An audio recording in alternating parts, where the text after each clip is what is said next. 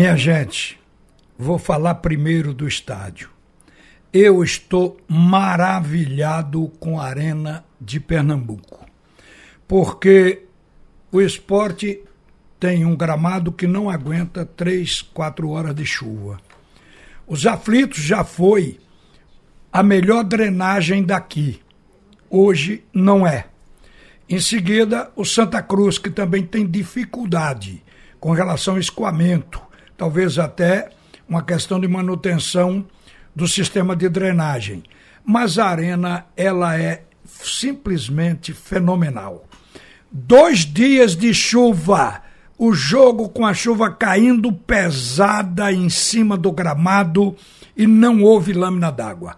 Claro que o gramado estava molhado, embaixo da grama tinha água, mas como tem a grama, a bola rola em cima, porque rola no topo. E isso mostra uma drenagem de alta tecnologia e eu fico confortado em saber que nós temos um estádio com essa capacidade. Porque olha, o que está chovendo no Recife não é brincadeira. A cidade não aguenta 40 minutos de chuva e está chovendo há dois dias e pela previsão da meteorologia ainda vai estender um pouco mais. Então, a Arena de Pernambuco, sem dúvida, passou no maior teste até agora, porque choveu cerca de, ou aproximadamente 200 milímetros. Isso é muita água, minha gente. E vamos falar do jogo. Sei que o torcedor do esporte, 12.864 pagantes que estavam na, lá na Arena, que enfrentaram chuva, dificuldade de se locomover para lá, tudo isso para ver o esporte jogar, porque o esporte estava com a cotação de favorito. Ele ficou seguramente pro, profundamente decepcionado. Agora a gente tem que explicar, e é uma coincidência também macabra. O esporte tem duas derrotas, as duas para times que estavam na zona do rebaixamento e os dois de Alagoas. Perdeu para o CSA e perdeu agora para o CRB. O CRB chegou aqui com a ideia clara de que vinha buscar um ponto e jogar por uma bola.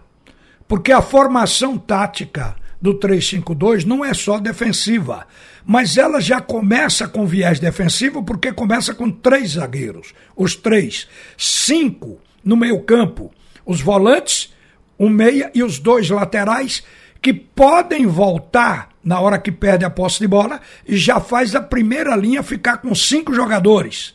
E os dois do ataque, no caso de ontem, um volta, que é o Fabinho, para fazer completar com o meio-campo a linha de quatro que fica nessa primeira linha de cinco. Isso aí é uma muralha defensiva. E na frente só um jogador que é Anselmo. Esse era o plano de jogo. A princípio, 0 a 0 na boa, liberar os dois laterais. Quer dizer, um esquema previsível, ao mesmo tempo importante, porque a gente viu que o objetivo do meio-campo da equipe do CRB foi matar a saída de jogo do esporte, quer dizer, a área de criação, o que foi um plano simples, porém inteligente para quem joga fora de casa. Como a equipe do CRB achou o gol com aquele pênalti inocente, por que eu chamo de pênalti inocente? Porque no papel do ponto acompanhar a subida do lateral, o Everton Felipe foi marcar perna direita e o Guilherme levou a bola na, na perna esquerda. Evidente que se você está do lado direito, a bola está do outro lado, como é que você vai tirar essa bola marcando lado a lado? Se você tivesse de frente, isso não tinha nenhum valor.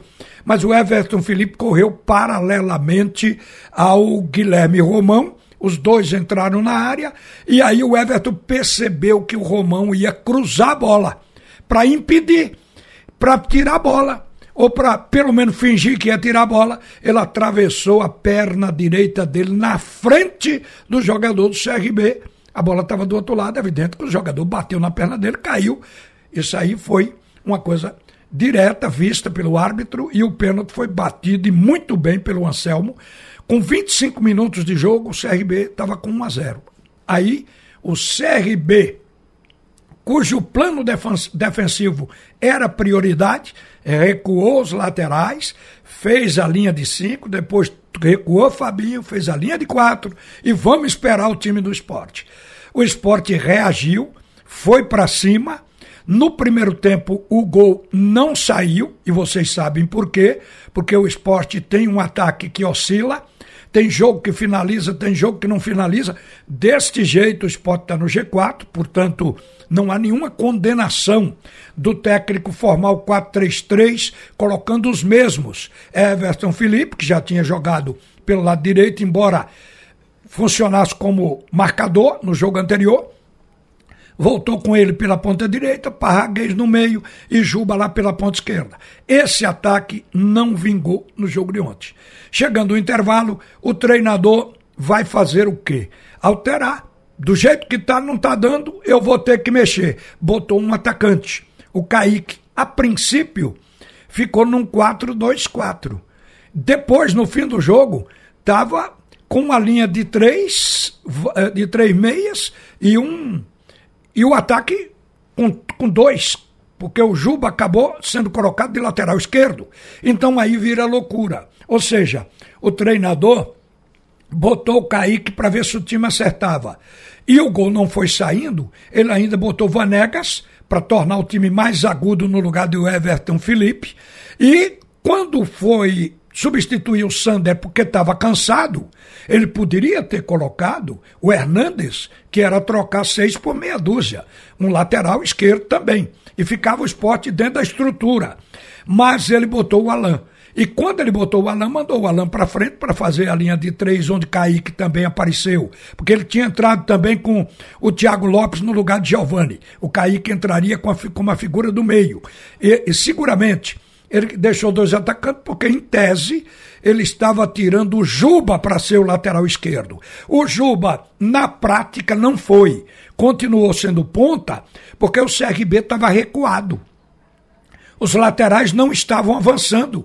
Então Juba não ia ficar lá atrás sem função. Ele veio para frente de novo, jogou pela ponta. Ninguém viu isso. Isso talvez tenha sido um exagero do técnico Gilmar Dalpozo. Mas entra na compreensão de que você busca muitas alternativas para ver se sai o gol.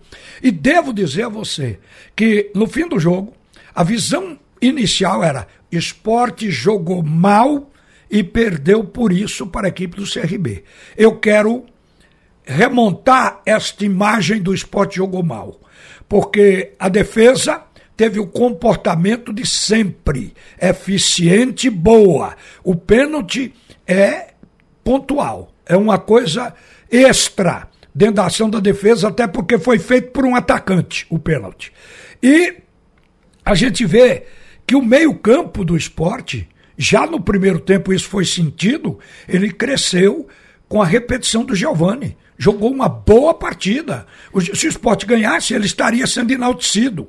Ele meteu bola para Everton Felipe, meteu bola para o outro Everton lateral dentro da área. Ele tinha visão do cara desmarcado, metia. Everton deu voltando para ver se Parraguês fazia o gol. Ele meteu bola para Sander na esquerda fazer cruzamento. Enfiou bola para o Parraguês perder para o zagueiro. Então o Giovani ele fez o time do esporte segurar um pouco a bola na frente, ajudou a dar pressão quando precisava empatar, porque estava perdendo por 1 a 0, ele fez o papel de um meia. Mas onde está o defeito? No ataque. Obviamente morreu aí o esporte e deu a conotação de que tudo está ruim. E não pode dizer o time foi horrível, porque não é para mudar tudo, é para mudar onde deve mudar. Agora, o ataque foi uma tristeza. Eu lembro para vocês que o, o ruim é quando o time tem oportunidade e não marca. Um cruzamento de Sander da linha de fundo pela esquerda, a bola foi parar no jogador do primeiro pau, encostado a o, o, poste, que era o Parraguês. Era só dar o giro de cabeça, como jogador que sabe faz, teria feito o gol. Ele cabeceou para fora, um cruzamento na cabeça dele de primeiro pau. A segunda bola que ele perdeu foi uma coisa que centroavante, que está em boa fase, não perde. O Kaique recebeu a bola na área, avançou um pouco em direção à linha de fundo e se voltou para procurar alguém para passar. A menos de três metros estava o Parraguês, entre a marca do pênalti e a risca da pequena área. Ele meteu para Parraguês. Os backs deram folga. Parraguês teve chance de finalizar. Só que ao invés de chutar para dentro do gol, ele chutou para fora. Se ele tivesse chutado em cima do goleiro, ainda dava para aceitar. Mas daquela posição chutar para fora, isso é uma super má fase, minha gente, para não dizer outra coisa. E o Everton Felipe meteu uma cruzada e uma de frente. Na finalização de frente, a bola foi como se a grama molhada tivesse travando. Foi uma, uma bola rasteira, mas não foi por isso. Foi porque ele chuta fraco. É difícil fazer um gol. Então, o ataque do esporte, um chuta fraco, o outro não faz. Sobrou Juba. Juba meteu uma bola colocada, tirando o peso da bola para ela passar sobre a defesa e descair no ângulo, no gol. Isso já faz um chute ficar fraco. O goleiro foi lá e pegou. Não foi o Juba do coice de mula, do chute forte, do canhão de fora da área. Não foi. Então até o Juba flexibilizou. Ele foi menos Juba do que vinha sendo. Então isso foi que fez o esporte jogar mal ataque que não tem. É de difícil solução. O Kaique entrou, teve aquele fogo da entrada, mas também não finalizou. Então a gente percebe que o treinador acaba até desmontando o time, tentando é, reconfigurar para o time chegar ao gol. E não chegou. O CRB foi eficiente, porque aproveitou a única oportunidade, um presente, que foi um pênalti, depois se fechou, que era o objetivo. Ele veio aqui por um ponto. Os jogadores do CRB disseram isso ao final do jogo. Então estava absolutamente claro que o, o, o, CRB executou o futebol que planejou. Agora a gente lamenta pelo esporte. É claro que a cobrança sobre o treinador existe porque o treinador pode procurar outra configuração. Eu me recordo aqui que o esporte estava numa crise de ponta e tinha bons meias. No tempo em que o centroavante era o André e que Diego Souza jogava no meio. O esporte jogou muitas partidas com, uh, configurado com 4-2-3-1. E os três eram meias. Os meias chegavam pelos lados e o Diego Souza, você não sabia se ele era o meia ou o centroavante revezando com o André. E o esporte estava numa fase goleadora. É o que falta o treinador experimentar. Porque ele está usando o 4-3-3, mas com Everton Felipe, com Parraguês, esse 4-3-3 não vinga porque não tem finalização. Agora, qual é o trabalho do treinador? Porque ele usou o esquema que vem colocando o esporte dentro do G4. Agora ele pode até mudar, mas ele estava cumprindo o que estava dando certo. O esporte estava ganhando, empatando, perdeu uma até a partida de ontem, que foi a segunda derrota.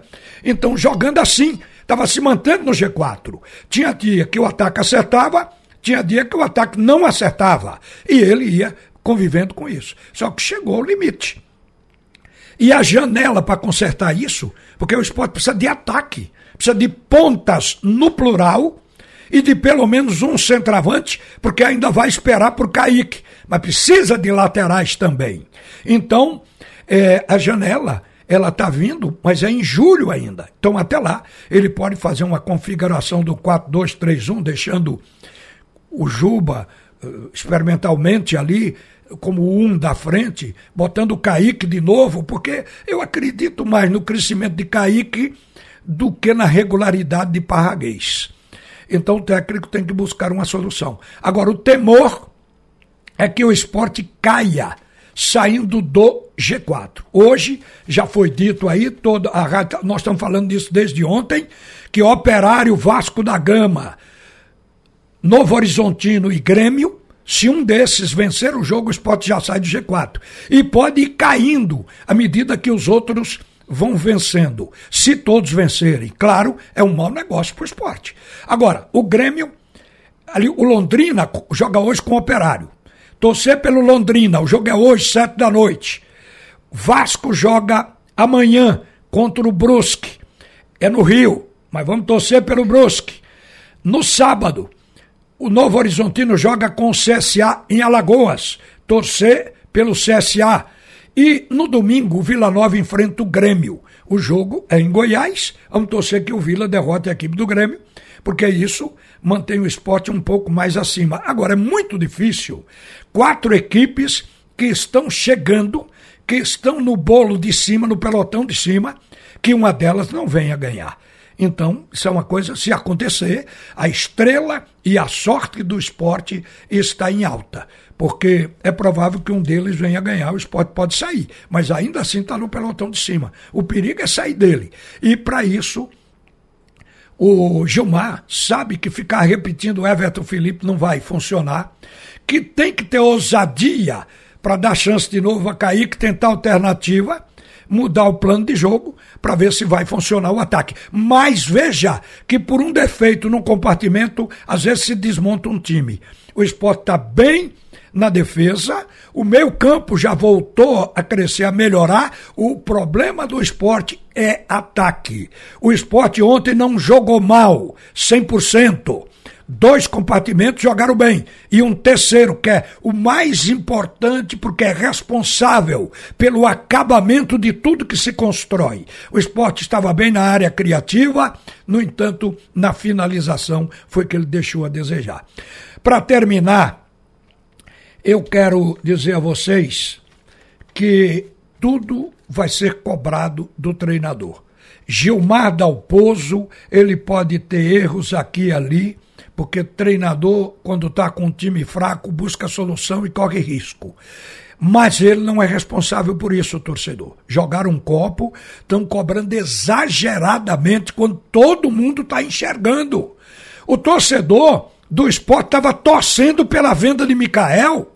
Não é para perder Mikael, é porque estava esperando o dinheiro para o time se reforçar nessa janela que vem aí. Então o torcedor está sabendo. Então por que atirar pedras no treinador? É claro que se o time repetir derrotas, ele acaba caindo porque é da cultura. Mas neste momento, a gente tem que acabar com uma coisa maléfica, que é de achar que treinador tem que fazer gol.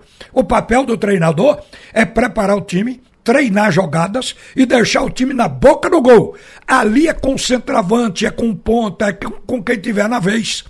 Botar a bola para dentro é papel do jogador. Então a gente tem que começar a cobrar dessa individualidade.